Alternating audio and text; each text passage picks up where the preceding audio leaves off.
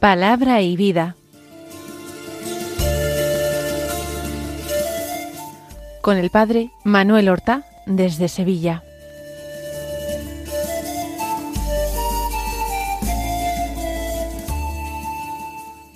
En el nombre del Padre y del Hijo y del Espíritu Santo. Amén. Alabados sean Jesús y María. Muy buenos días, queridos amigos, oyentes de Radio María y seguidores del programa Palabra y Vida.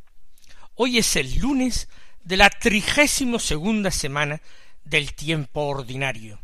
Este lunes es día 13 de noviembre y nos trae la fiesta del gran obispo San Leandro, arzobispo de Sevilla, originario de Cartagena, hermano de los santos Fulgencio, Florentina e Isidoro de Sevilla, doctor de la Iglesia. Él fue el que presidió el importantísimo tercer concilio de Toledo en el año 589, en el que los visigodos abjuraron de la fe arriana y en el que el rey Recaredo, hijo de Leovigildo, abjuró precisamente del arrianismo, se convirtió al catolicismo y decretó y dispuso la unidad católica de toda España. España que ya en aquel lejano siglo sexto se sentía una nación, un pueblo. Murió en torno al año seiscientos y su cuerpo fue sepultado en la Catedral de Sevilla, en la primitiva Catedral de Sevilla. Vayamos ahora a la escucha de la palabra de Dios que se proclama en la liturgia del día de hoy. Durante muchas semanas hemos escuchado a San Pablo en distintas cartas.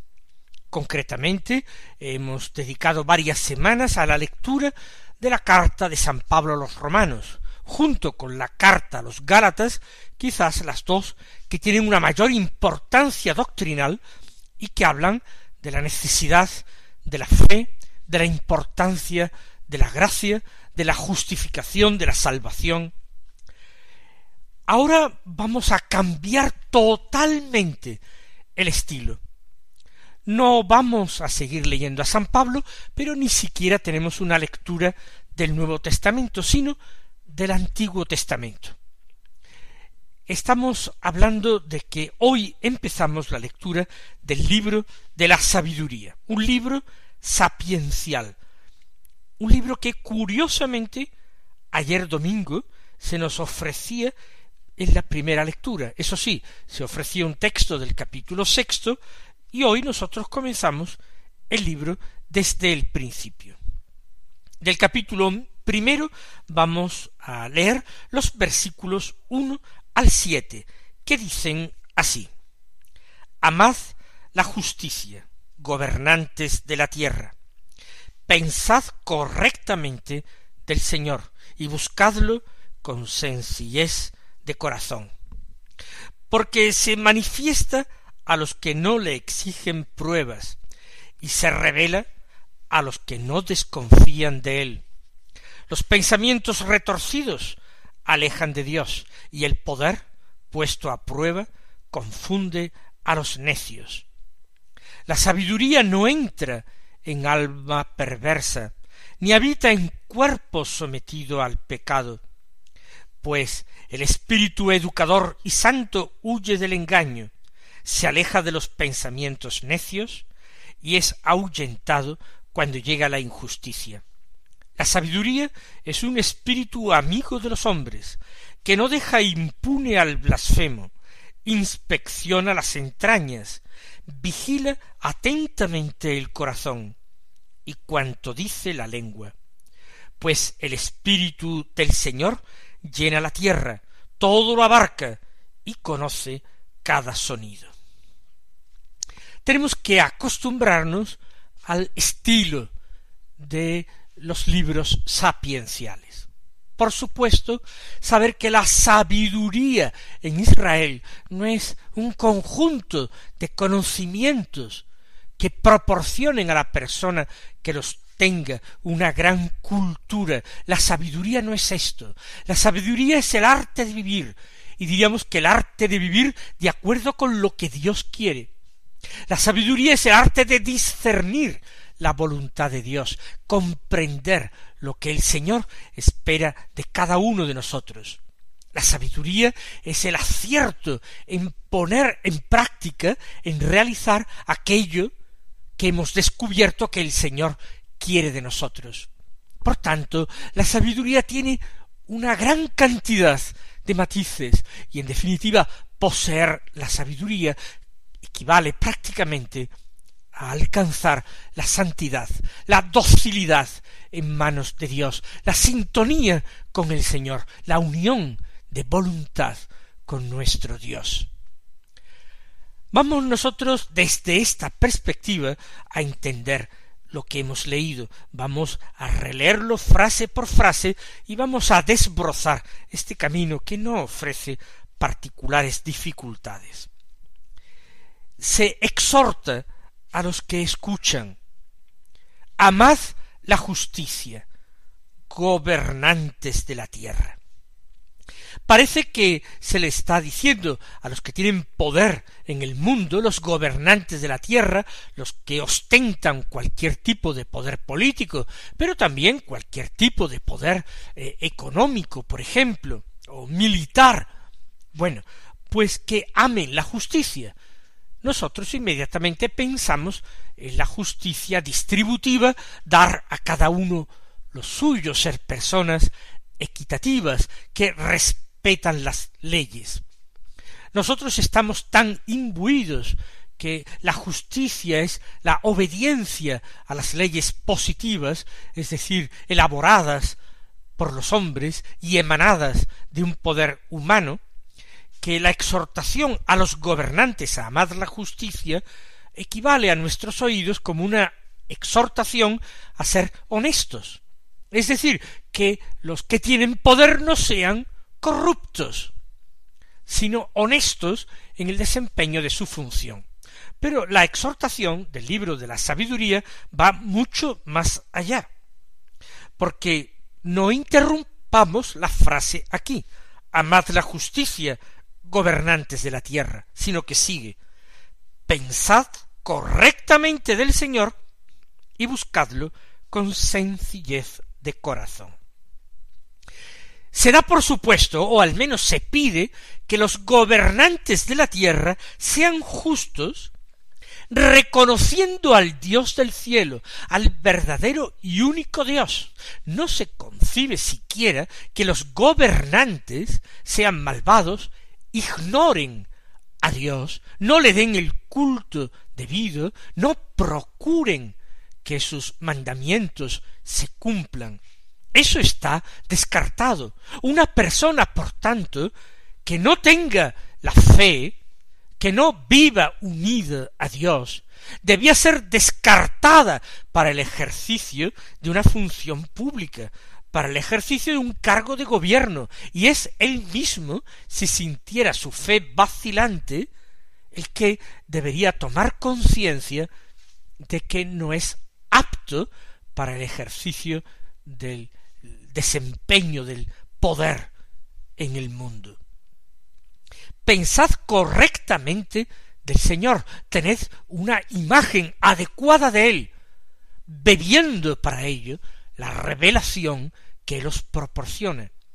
La lectura, el estudio de la escritura os concederá, os obtendrá un pensamiento correcto acerca del Señor.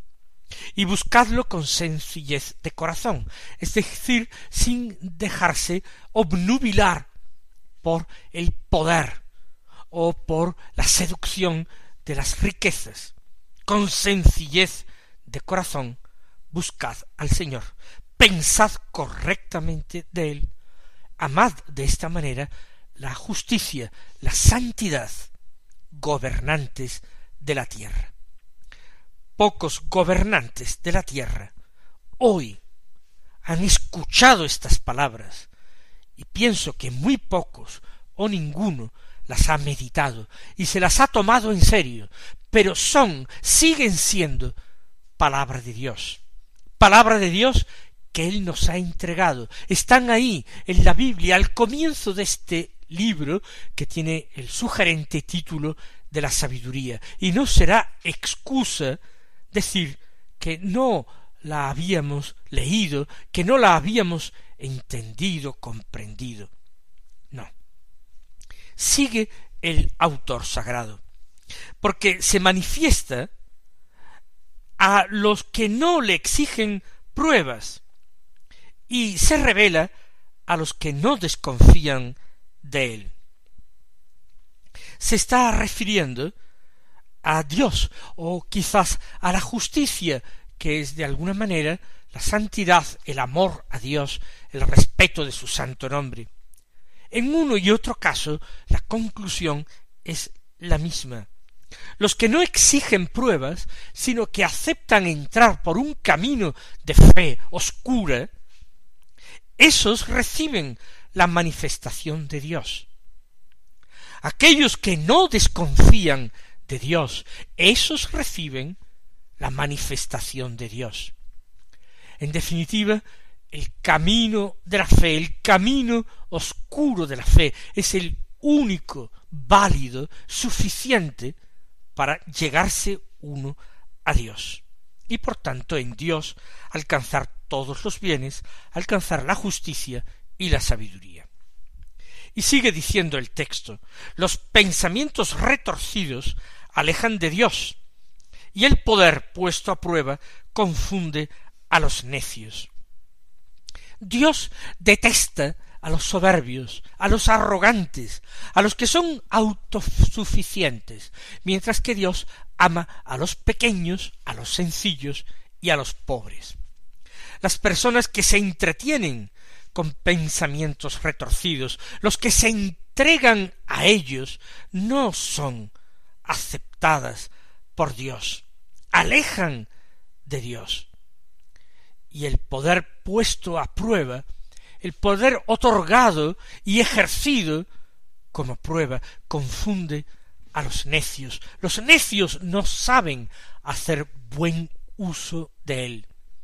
Muchas veces los malvados no son otra cosa que necios, según eh, la mentalidad, la opinión de este libro de la Escritura. Continúa, la sabiduría no entra en alma perversa, ni habita en cuerpo sometido al pecado. Esto va de sí si entendemos por sabiduría lo que hemos dicho al comienzo de nuestra emisión. La sabiduría entendida así no entra en un alma perversa, ni eh, en un cuerpo, en una persona que está esclavizada por el pecado. La sabiduría es aspiración a la santidad, es comprensión de la voluntad de Dios y es decidida y animosa voluntad de ponerla en práctica. Lógicamente, el alma perversa actúa de una forma diametralmente opuesta. Pues el espíritu, educador y santo, huye del engaño, se aleja de los pensamientos necios y es ahuyentado cuando llega la injusticia. El espíritu educador y santo es el espíritu de Dios, en aquel momento no se había revelado el misterio de la Santísima Trinidad, pero nosotros podríamos decir que como Espíritu de Dios es el Espíritu Santo. Es llamado Espíritu Educador, porque va conduciendo, guiando a los hombres. Jesús ya lo presentó así. Os conducirá, dice el Señor en la última cena, a los apóstoles hasta la verdad plena. Y ese que os conduce a la verdad es el educador, el espíritu educador, y ese Espíritu Santo. Ese huye del engaño, ese espíritu de la verdad. Se aleja de los pensamientos necios, de esos pensamientos del hombre totalmente contrarios, totalmente incoherentes. Y es ahuyentado el Espíritu de Dios cuando llega la injusticia.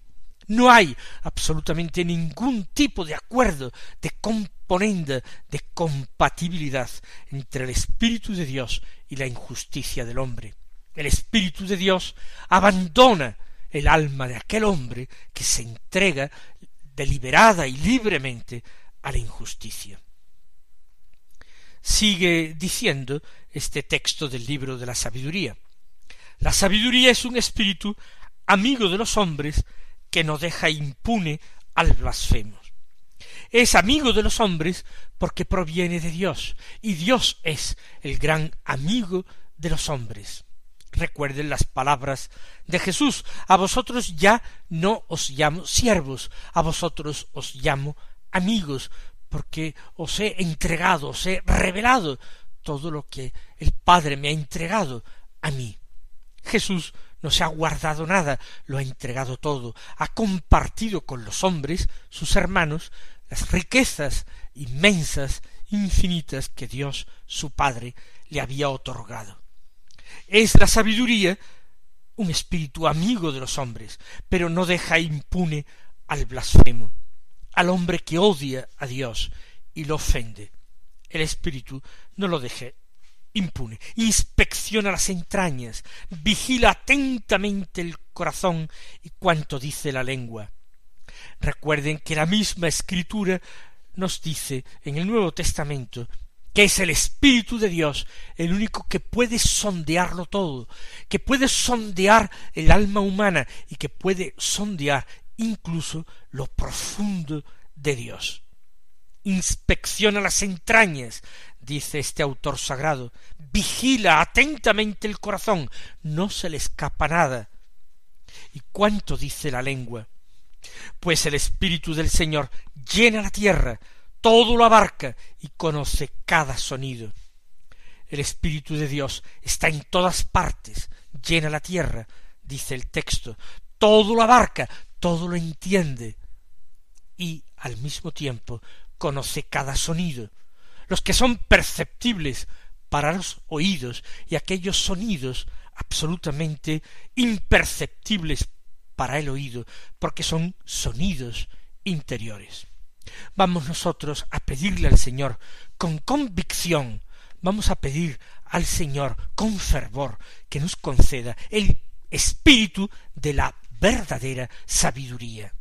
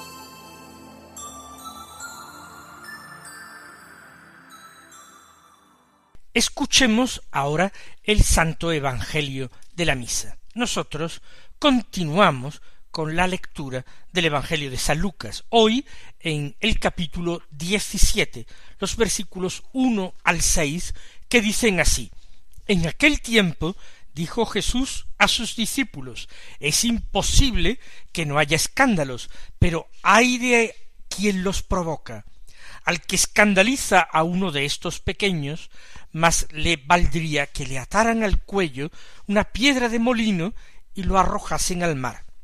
Tened cuidado. Si tu hermano te ofende, repréndelo, y si se arrepiente, perdónalo. Si te ofende siete veces en un día y siete veces vuelve a decirte me arrepiento, lo perdonarás. Los apóstoles le dijeron al Señor, aumentanos la fe.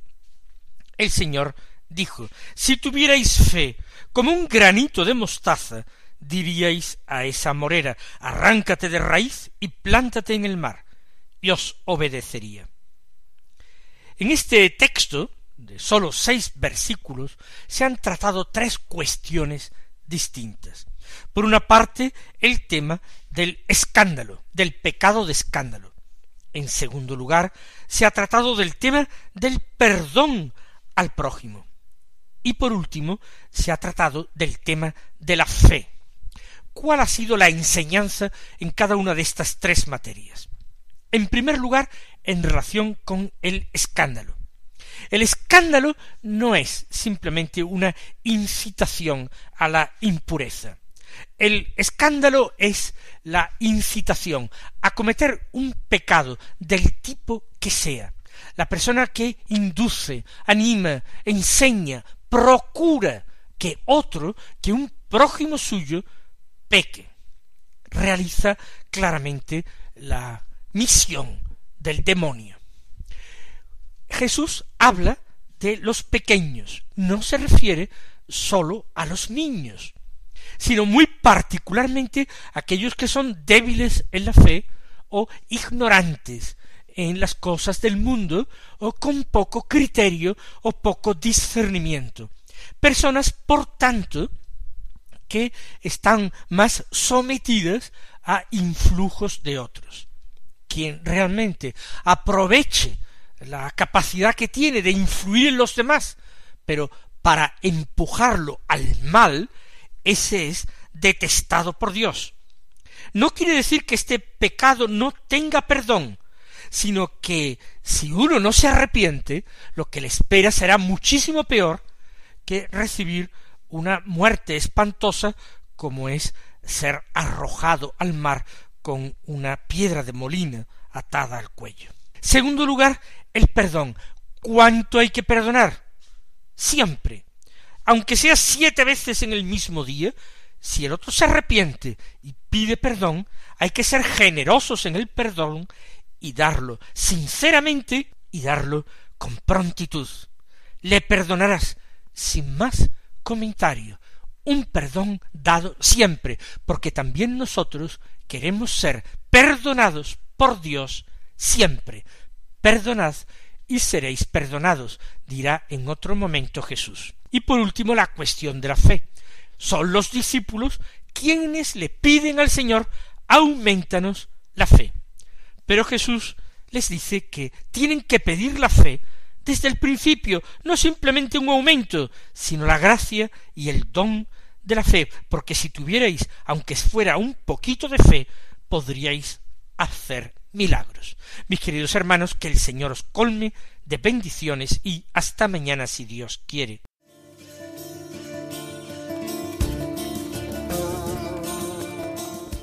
Han escuchado en Radio María Palabra y Vida,